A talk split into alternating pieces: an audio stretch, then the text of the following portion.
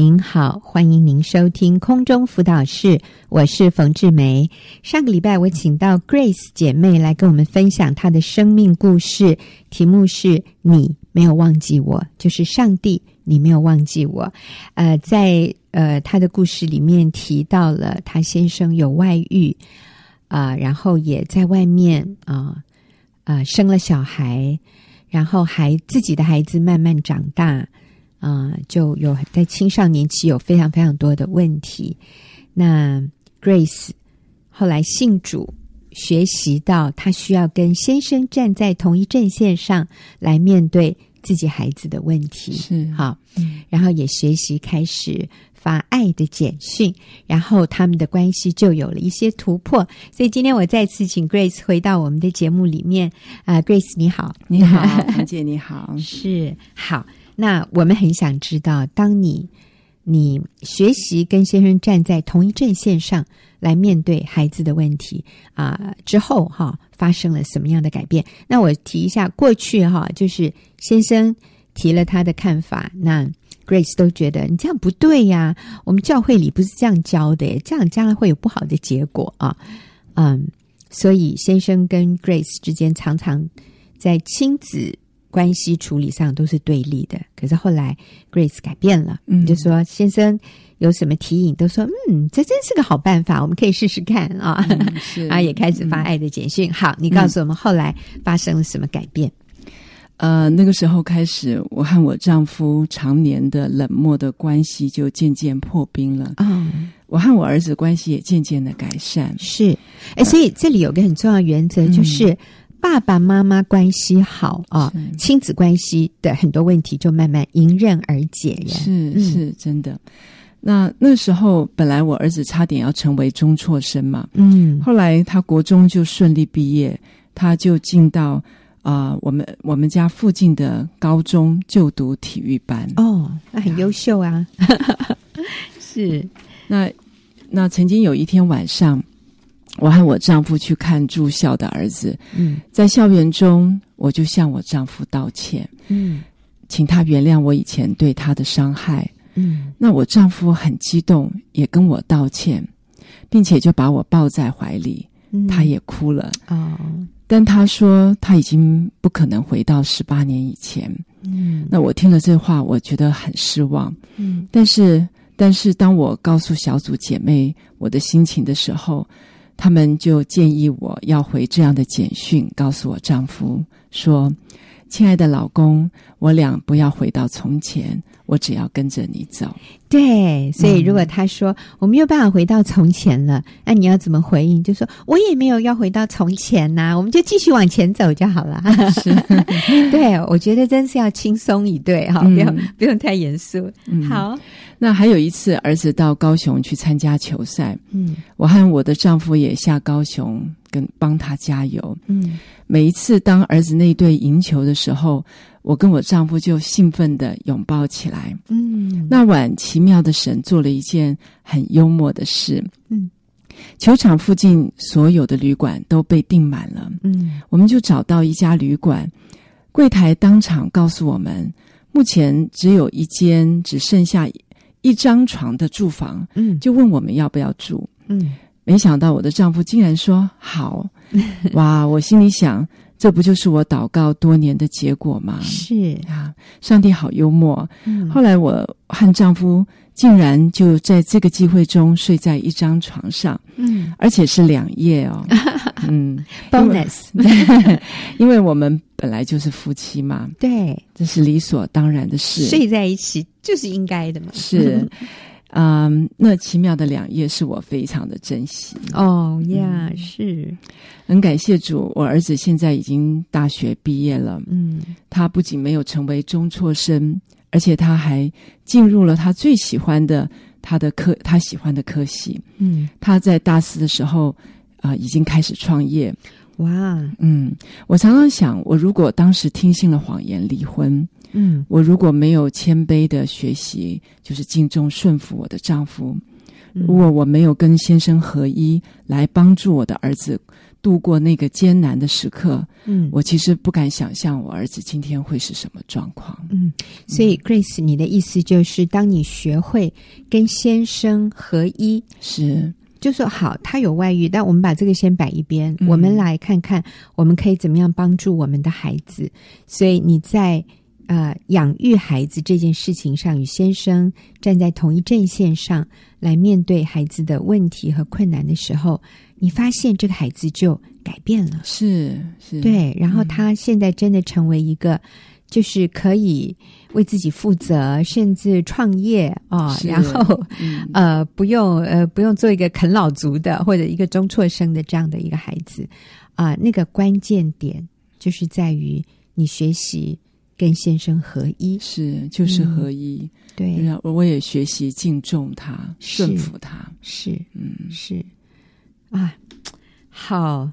好感人呢，所以这个孩子被救回来了。是，嗯是，好，那在其他方面呢？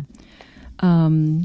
其他方面就是我跟我婆婆的关系也恢复了。哦，对，去年六月我婆婆过世了。嗯那我我回想起我先生搬离家后的几年，嗯，他就切断我跟婆家的关系，嗯他也不准我回去探望我的婆婆。是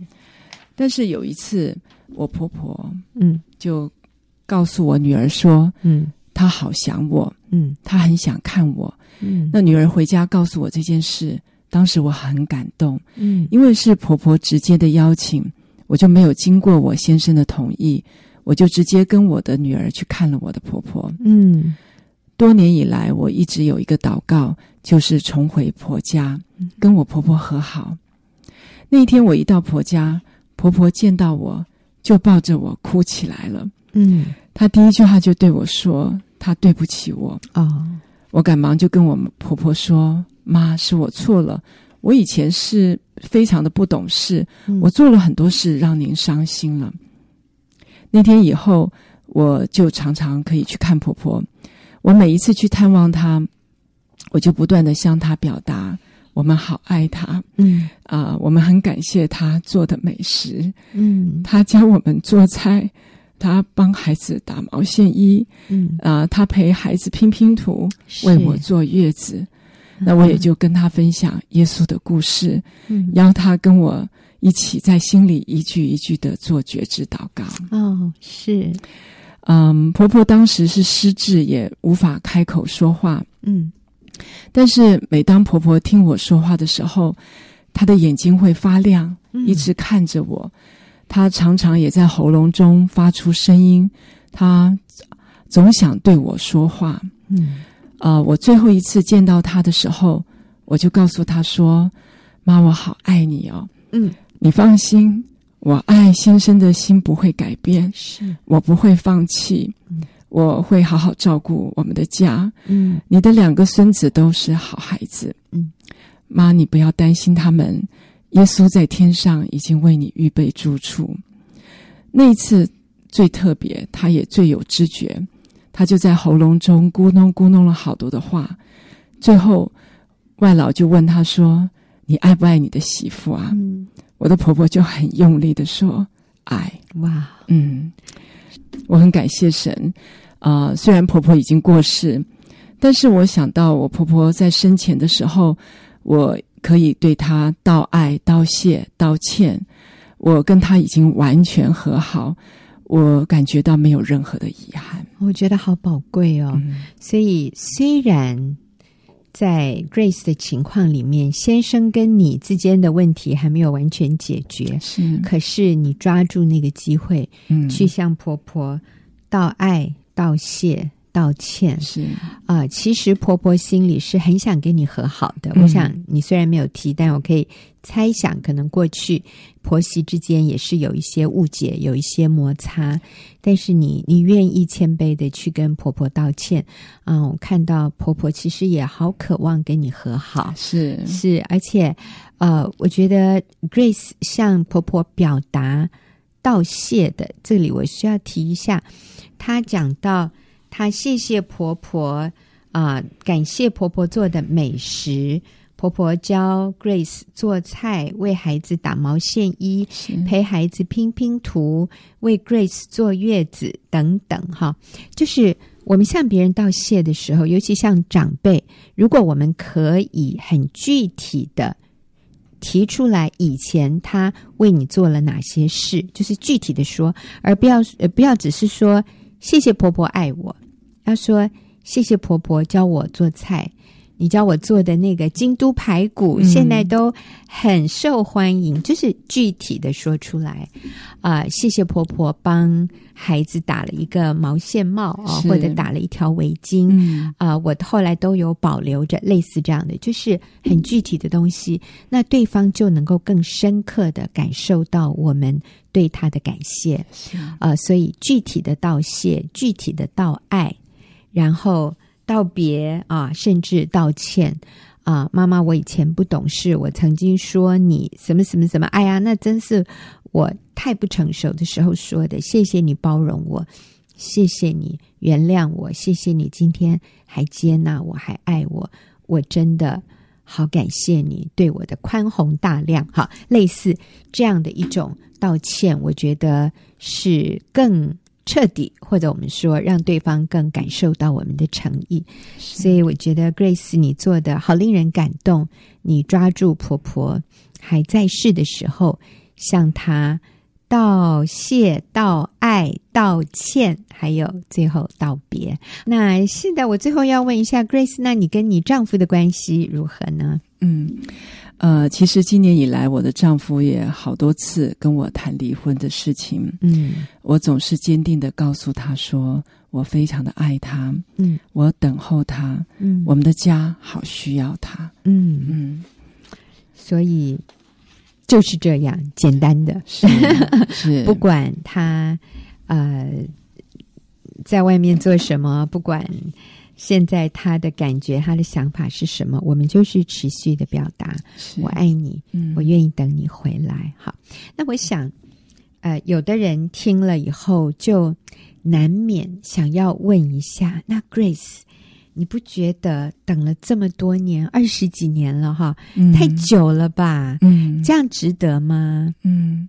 我觉得非常的值得耶。嗯，嗯，我从来没有后悔过这件事情。是，是，啊、我觉得对啊、呃孩子来讲，嗯啊，给了我两个孩子就是很安定的一个生活。那我的孩子从小他都知道妈妈在家，嗯嗯，我的孩子也都清楚知道妈妈从来也没有呃想要离婚。嗯那我的孩子对婚姻的观念也透过我是这样子的等待哈，嗯我的孩子的婚姻的观念也会在这个当中也会被建立起来。嗯，那那另外，外，我也觉得这个是圣经的真理，是嗯神起初创造夫妻的时候，就是一男一女，嗯一夫一妻，一生一世。嗯嗯是，我觉得这个我从来没有后悔过，我觉得非常的值得。是，所以婚姻是一个盟约，它就是一个一生的盟约。是，虽然有一方可能呃已经不再持守这个盟约了，但是另外一方仍然可以坚定的决定守在这个盟约里。那其实这是上帝的心意，是，上帝跟我们立的这样的一个永约也是一样，虽然人有的时候会啊、不信实啊、但是上帝仍然是那个守约施慈爱的。所以，其实上帝的心意就是要透过一男一女在婚姻里面一生一世的这样的一个盟约，来向人显明上帝。跟我们的关系，上帝的心意是什么？上帝跟人的关系是这样一个永恒的，他与我们立约的关系。所以啊、或或者说，基督跟教会是一个啊、在永恒里面的新郎跟新妇的关系。所以，人类在地上的婚姻，一夫一妻，一男一女，一生一世，那这也是上帝起初的心意。嗯，所以我们在婚姻里示范出这样的一种不离不弃、不后悔、呃不反悔，而且是一个忠诚的这样一呃个坚定守约的心智啊、这是神的心意。嗯，那也给我们的下一代有非常踏实的安全感。他知道这个家永远会在，妈妈在啊、然后妈妈对爸爸是永远的忠诚、永远的爱慕的。这个对孩子来说是一个很重要的榜样和示范。嗯，是好，所以你觉得非常值得。好，那有人也会问啊，Grace 啊，那不是很苦吗？你知道，我就记得最近有一个姐妹跟我说，冯姐，可是这个很痛诶，痛的不得了诶。嗯，那你要怎么说？你你苦吗？在这个过程里，嗯，我想有是刚开始的时候我是非常的辛苦，嗯，但是我就越走越甘甜。哦，对，那我觉得离婚会更苦。嗯，对，怎么那？说？嗯，像离婚以后就失去了这个复合的盼望啦。嗯啊，离婚可能就和好就没有机会了，嗯很可能就没有机会了。但是很多人会说，就不用和好啦，我们再去找第二春嘛。这个一定还会找到一个人愿意爱爱你的、啊，对不对？你也条件很好，你也可以再爱一个人啊，干嘛去爱这一个都不爱你的人呢？嗯，我我其实从来都没有想过要第二次结婚，从来没有。嗯那我觉得啊、呃上帝设立的婚姻就是一夫一妻，好像那个方程式嗯就是这样子的设计下来。那第一段婚姻，如果我都没有学会，嗯怎么可能在第二段婚姻当中会有更好的呃嗯一个关系呢？对，嗯所以我觉得呃，在这个婚姻当中，我觉得是值得等待的。嗯哼，对我，我也嗯相信我的先生有一天他也是会回家的。嗯，你刚刚有提到说啊、离婚再婚可能会更苦，是，你有呃见过这样的个案吗？是，呃，我有一个朋友，嗯她曾经在二十几年以前，她就跟她的先生，因为她的先生负债，嗯她跟她先生就离开离婚了。嗯后来她就带着两个孩子，跟现在的先生就结婚。嗯呃，没想到过了十年以后，她的先生这第二次的先生嗯，又再一次负债。哦，也是负债，也是负债，对。然后她带的两个孩子，其实她的第二次先生呢、都不愿意接纳她两前夫生的两个孩子，哦所以那两个孩子很可怜，她就是啊、呃从小就是在娘家当那个住在娘家嗯长大。那这个孩子长大以后，其实其中一个孩子。又离家了，离嗯家哼出走，因为在娘家也没有得着很好的照顾，嗯娘家也是很很很对他们也不是不是完全的照顾，没有像自己的父母一那样。当然对嗯嗯嗯对，所以他面对的挑战和困境，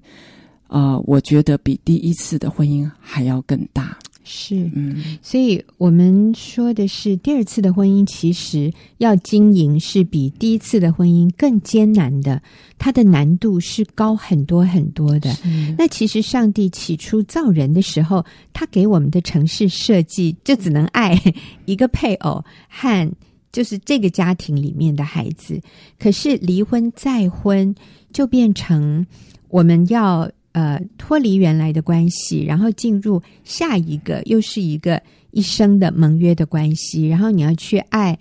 一个新的人，可是这个人其实他也有他的过去，就是大家都是很复杂的。然后他有他的小孩，我有我的小孩，那个复杂度是倍增的是啊、嗯是那我刚刚跟那个 Grace 聊的时候啊、他也提到说，其实啊、还有对方的家人呢，还有是我这边的家人，那还有我前夫或者前妻的那一群亲戚，还有其实那个关系是都还存在的耶。因为你走在街上，可能都还会碰到这些人。嗯，它真的不是一个单纯的、容易面对的一种人际关系啊、一旦离婚再婚，你要面对的人际关系的复杂的程度，都不知道倍增多少倍哦。是是啊啊，然后最后你发现你原来指望的那一点点啊、如果结婚是为了性欲得到满足，或者情感上有一个寄托，你最后发现，那个你得到的那些所谓的快乐、幸福是没有办法应付这个庞大、错综复杂的人际网络的，尤其是啊、对方不能接纳我的小孩，我也很难接纳对方的小孩。呃，其实我就呃知道有一个个案，就是也是第二次的婚姻，然后呃，就是丈夫跟前妻的小孩要回家吃饭的时候，那这个太太就发现，只要那个孩子一回到家里。她先生就看不到她了，就是她就好像在她家完全失去地位，然后是那个小孩是她先生最看重的，嗯然后他先生就要这个新的太太全力配合演出，啊，嗯就是要让这个孩子啊、开心，不能让他不高兴啊。嗯要煮他爱吃的东西，然后饭菜都要等他到家，大家才能够开动。然后那个孩子就有一点故意的不准时回家，嗯哇，然后呃，这个太太就觉得她在这个婚姻里面她是没有地位的，她的地位是不如那个先生跟前妻的小孩。然后那个小孩也感受到，嗯啊、是一个青少年，所以他回家的时候，他就是有一点像是那个霸王一样。哇，然后爸爸因为对这个孩子有很深的亏欠，因为这个孩子跟是跟着妈妈嘛，哈，嗯所以这个孩子回到爸爸这边来的时候，孩子也感受到爸爸对他的亏欠，所以孩子也会有一些不合理的要求。那这个就让这个新的太太没有办法平衡哎、嗯所以也很遗憾的说，最后这个婚姻也是以离婚收场，哇，因为这个太太觉得她没有办法忍受她的地位还不如她先生跟前妻的孩子的地位。那那其实我觉得这些人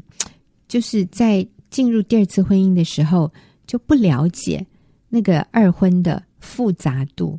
所以其实要把第二次的婚姻经营好，是要比第一次的婚姻更大的包容度，诶，更大的舍己，更深的一个谦卑，是然后更大的包容，要更高的成熟度。是那可是，一般人进入第二次婚姻的时候，他想的不是这个，他想的嗯是我要怎么样得到我的快乐和幸福，就是仍然期待对方让你快乐幸福，而想不到的是，我需要学习付出舍己啊、而这些就是我在第一个婚姻里没有学到的、啊，是啊，那还不如是你回到第一个婚姻学习这个功课，嗯那个关系单纯简单多了。是好，所以我非常谢谢 Grace 跟我们的分享，也非常钦佩你愿意持守在这一个不容易的婚姻里，但是你觉得是很值得的，你觉得那个苦哈也都是值得的。是嗯谢谢你的榜样，也谢谢听众朋友的收听。我们休息一会儿，等一下进入问题解答的时间。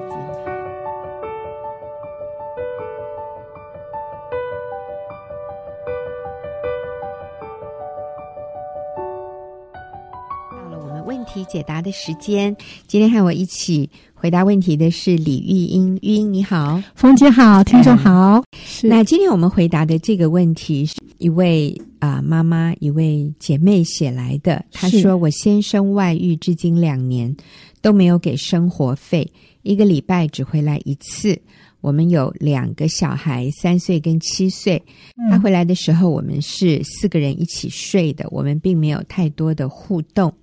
我之前自己有一些积蓄，但总是有用光的时候。我也知道小孩还小，需要妈妈在身边照顾。但是我今年会有一个工作的机会，如果错过了，等小孩长大，我可能又找不到，找不到工作了。我有是问先生，我该去工作吗？他不回话。可是如果我真的去了，我等于呃一个蜡烛两头烧啊、我也不能加班或者延迟接送小孩。我该放弃工作机会，继续在家吗？好，所以他的这个叙述比较长哈、嗯是啊，但是他最后的问题就是，我的孩子这么小，可是我先生又不给家用，是我的积蓄快用光了，我现在是有一个工作机会，那我是不是就去上班好了？或者我放弃工作的机会，继续在家。因为我听这位姐妹的问题，我觉得她心里很很呃交战，很挣扎，对，哦很挣扎。她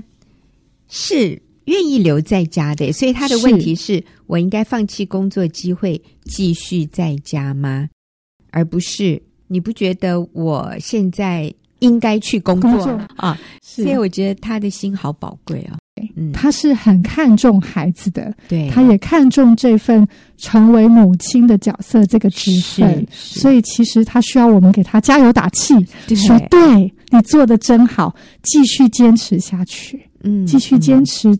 在这样的位分上，继续坚持在现在的状况下，好好的持守啊，继续带孩子嗯，啊，上帝的供应嗯总是及时的，是是，所以如果从一般的世界的角度嗯来说的话，大家都会认为说，哎呀，你这样很危险呢。你先生已经不给钱了，那将来你跟你孩子要吃什么啊？要吃喝空气啊，哈， 喝白开水啊，会用一一些这样的担忧来让我们好像觉得哇，我非得自救不行了，就是孩子就给别人带吧，我我去是赚钱了。我我觉得我们可以看到旧约在以利亚的时候，嗯上帝应许，嗯，上帝先让乌鸦叼饼，嗯最后让寡妇嗯，喂养它，嗯甚至寡妇的一家跟他的孩子就得救了。是我觉得上帝的能力和上帝的供应总是够我们用。嗯很多的时候，你看，我们来看这个姐妹嗯啊、在啊、她不知道的状况下，上帝仍然给她那份积蓄，嗯，可以照顾她的家人、孩子，到如今还可以继续。嗯我们我们常常看到很多例子哈，等一下冯姐会谈一个例子，是嗯当这个这个金源感觉这 个这个供应断的时候，嗯其实另外一个供应就来了。对，所以我觉得上帝总是不误事的，嗯，所我以记我们来依靠神。嗯对，刚才玉英提到的乌鸦叼饼，上帝并没有给以利亚一个仓库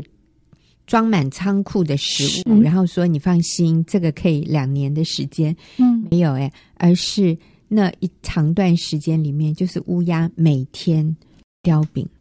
呃，然后后来寡妇供应也是， 嗯就是每天是每天那个面没有短少，那个油是没有减少，呃，而不是说上帝就先给你一仓库的食物，让你安心。因为如果这样，其实就没有所谓信心可言哈、对上帝愿意我们凭信心，他悦纳我们凭信心依靠他的供应。而且在这个过程，我们的孩子真的看见母亲深深的依靠神，以嗯神为乐。我我要分享就是，很多的时候，我们我们不知不觉以物质、嗯以金钱嗯成为我们的安全感的来源，而不自知。嗯我有一个好朋友，他在一年多以前先请育婴假回家带孩子，嗯那他薪水是比先生高一两倍的。哎呦， 真的，那先生的薪水按照现在的标准，嗯好、可能看起来是养不活嗯一个家庭的，嗯嗯好，所以当时他也真的是凭信心回家嗯带孩子，然后他就加入一个小组，妇女小组，嗯好、全妇女小组。那在这个小组中啊，记得他刚开始分享的时候，他最担心的都是最羡慕的、最难过的，嗯都是，哎，因为我没有工作了，所以我不能带孩子出去 玩。他会觉得好羡慕哦嗯，他觉得他都没有幸福可言，嗯啊所以他看不见自己。其实不知不觉把他的幸福的定义嗯等于出去玩，你所等于谓旅 游，啊、嗯是旅游啦，对啊、其实每天都可以出去玩呐、对公园呐、图书馆呐、嗯，我是要最去而且要去国外旅游，哦 那当然，哎，我我最近发现那个北投，呃，新北投捷运站的嗯那个是图书馆，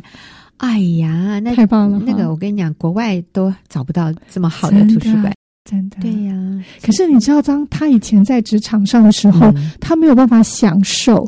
只是单独的带孩子去公园就可以非常幸福。嗯对，对他的定义来讲，都是要花一笔钱，嗯，到一个很远的地方，嗯那才有意义。才叫做幸福。其实啊、小孩子根本都不 care， 对，也忘记 了，最在意的就是那个溜滑梯和荡秋千。真 的真的。到国外去，如果去公园，也是去去溜滑梯、荡秋 千。刚开始的时候，他先生也非常的焦虑，嗯甚至跟他说：“你就回去上班，我们这样不会够用的。”嗯那也的确，刚开始都必须花这个姐妹过去的积蓄。嗯啊。那然后经过一年多的时间，他整个的价值观，他分享说，其实回家带孩子这一年多，他最最棒的就是依靠神胜过财务，阿妹，单单依靠神胜过财务，然后让他的整个优先次序不再一样，嗯哼然后他重新把焦点回到跟孩子的关系，而不是给孩子的物质。嗯穿名牌或是做什么，不再跟别人比较嗯这些外面有的东西，嗯他开始看重他自己的内心，还有他跟先生的关系，还有他跟孩子的关系嗯。开开始享受做母亲的喜乐，嗯而且上帝真的没有立刻让他的先生的薪水变高，嗯而是让他在这个过程开始量入为出，是用现有的薪水怎么样节流，嗯怎么样生活，怎么样有品质的生活。嗯所以他们开始计划，哎，哪些钱该用在哪里，哪些钱不需要再用了，嗯所以他们就用在最需要的上面。是所以你说说看嗯，哪些东西是可以砍掉的譬如说高额的保险，啊？嗯，对，然后还有就是他们出去所谓所谓的出去很远方的地方玩，嗯嗯，他们可能就是涉及到附近的公园，对，或者就是近郊，嗯其实都是可以达到的。嗯然后还有就是每天的生活自己煮，嗯怎么样去找到最好的食材，嗯很便宜。黄昏市场啊，就有有比较便宜的食材，可是又可以做得很好。自己做饭，尽量在家吃。嗯他说尽量在家吃，然后偶尔那他们诶，这个礼拜有剩，我们去享受一下麦当劳。嗯他说以前从来不觉得去麦当劳这么 幸福，可是现在他觉得小小的一点惊喜，嗯可以花很少的钱，可是全家感觉很幸福。对然后他多了时间跟先生聊天，嗯多了时间跟先生啊、谈话，嗯满足先生的需要，特别在亲密关系上。啊所以最近他的先生非常的愿意独立承担家庭的经济，让他全职留在家里，嗯非常的支持他。是嗯是，所以可能一开始先生也都会比较没有安全感对，但是当一个男人啊、呃经验到说太太在家其实是这么好的一件事，他也会有那个肩膀去承担他当父的责任。对，那我觉得很重要的是，太太有一个认知，就是老公赚多少，我就花多少。上帝给我这样的老公，所以他赚的薪水一定够我们全家用。如果不够，那代表我还有一些地方可以砍掉。其实刚才玉英还小提一样，叫网购，你知道吗？啊， 对对，我忘了。 啊，在家里上网购物实在是太很大的一个试探。嗯那其实这些都是可以节制的。那现在我们回到这个问题哈，这嗯个姐妹她有一些现实的问题，就是先生是完全没有给生活费啊。对那我们刚刚也提到说，我们仍然可以凭信心，上帝的供应。那她先生一个礼拜回来一次，两个人没有太多的互动。她也提到说，她有问先生说：“那我要不要回去上班？”先生没有没回回答，答所以先生对并没有说你当然要去上班呐、是因为我都不给你钱呐、是是没这样说啊。所以我想，我们针对这个姐妹她这个特别的情况，嗯我们可以给她什么样的鼓励？好，第一个我觉得我们就要调整优先次序。嗯，还有，当然我们刚刚说的就是靠主量入为出，这是你可以做的，就是在你现有的资源里面，你去算计你家大概需要多少。花费，你跟孩子用嗯，最简约的方式，能够因为孩子还小，其实能够发挥尽量节俭，也在家吃。嗯然后第二个就是你要调整优先次序，嗯，抓住上帝有给你机会，就是你先生每次都会回来一次，你一定要把握这个机会，好好的去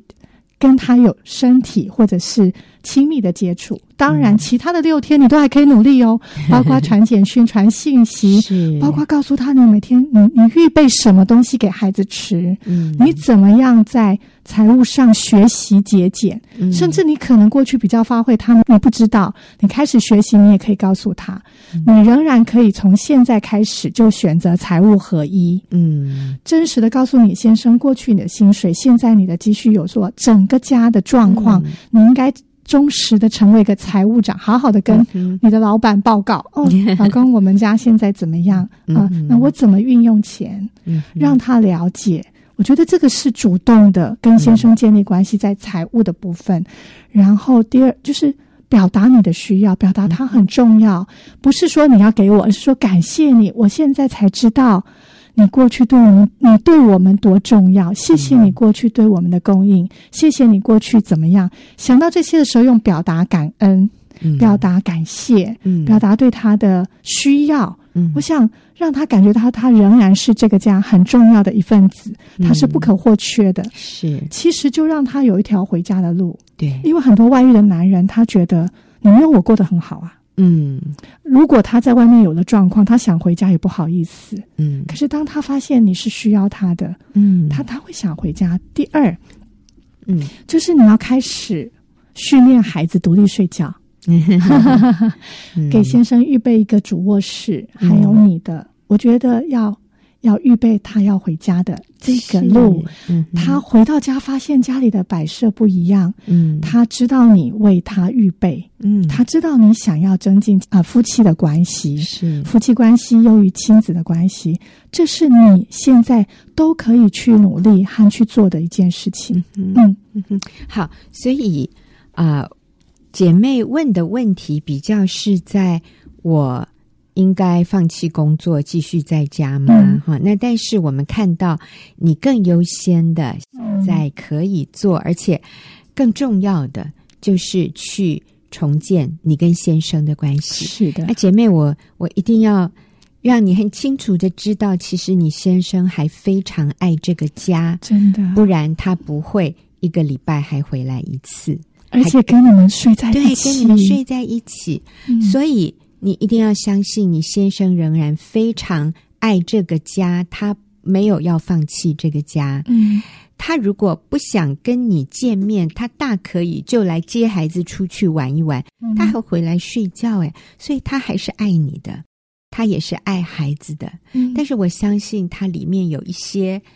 有一些挣扎，有一些嗯拉扯。嗯这个时候，如果你更主动积极一点，就是饶恕他过去做的这些错的事情对你造成的伤害，你愿意饶恕他，你愿意重新的去营造一个浪漫的关系。是，是我相信你的先生要回到这个家，成为一个有肩膀的男人，是几率非常非常高的。你看，嗯连你说，你问他说我要不要回去上班，他都没有回答耶，对他都没有说去啊去啊。你看，你先生没有逼你去上班，他也没有提离婚，其实还真的不错耶。所以你要想尽是办法制造机会，对，制造很多跟他沟通相处的机会，表达你的爱意，给他很多的台阶，让他回家。对，我们好需要你，是，我们好爱爸爸。对对，常常透过 Line 贴图，对每天嗯贴照片，嗯然后说我们很想你，然后那一天弄得特别丰盛，哦，迎接是他回家。所以不要让先生回家就看到一个哭丧着脸的一个嗯，很沮丧，然后很忧愁的女人。当我们这样子呈现的时候，这个男人一想到回家就压力好大。那他还能回来，已经很了不起了。嗯所以，我们学习改变自己，在主里面，我们靠主喜乐，我们与基督连结，甚至，呃，你也可以来参加一个学员妇女小组哈。但这个不是我们在这边要 宣传的，而是说你自己学习真的与主有非常深刻的连结。所以你知道吗？你的电源是通的，你的插头是插在那个通往核能发电厂的插座上，所以我们从神那里得到我们的呃里面的自我价值感、嗯我们的能力、我们的喜乐。那你也真的要跟主内的姐妹们连结，所以你有朋友在旁边鼓励你走在这条正确的路上。我觉得你很棒，因为你有收听我们的节目，所以你都知道到哪里去找到会鼓励你走在这条路上的资讯。你好是棒！那啊、先生回来每个礼拜回来一次的时候，让他看到的是一个容光焕发，是一个非常喜乐、非常有活力，然后预备整齐，穿戴礼服。 那他觉得回到这里就是温暖，就是嗯备受礼遇，然后孩子都敬仰他，所以你要嗯对孩子说：“你们的爸爸好棒哦！每每个礼拜都会回来跟我们一起过周末，我们好有福气。”所以改变自己，然后迎接丈夫回来，不要不要想去工作，你孩子嗯这么小，你不要因小失大。那我相信你先生会负起大当夫的责任。好，我们非常谢谢玉英跟我们一起回答问题，也谢谢听众朋友的收听，我们下个礼拜再会。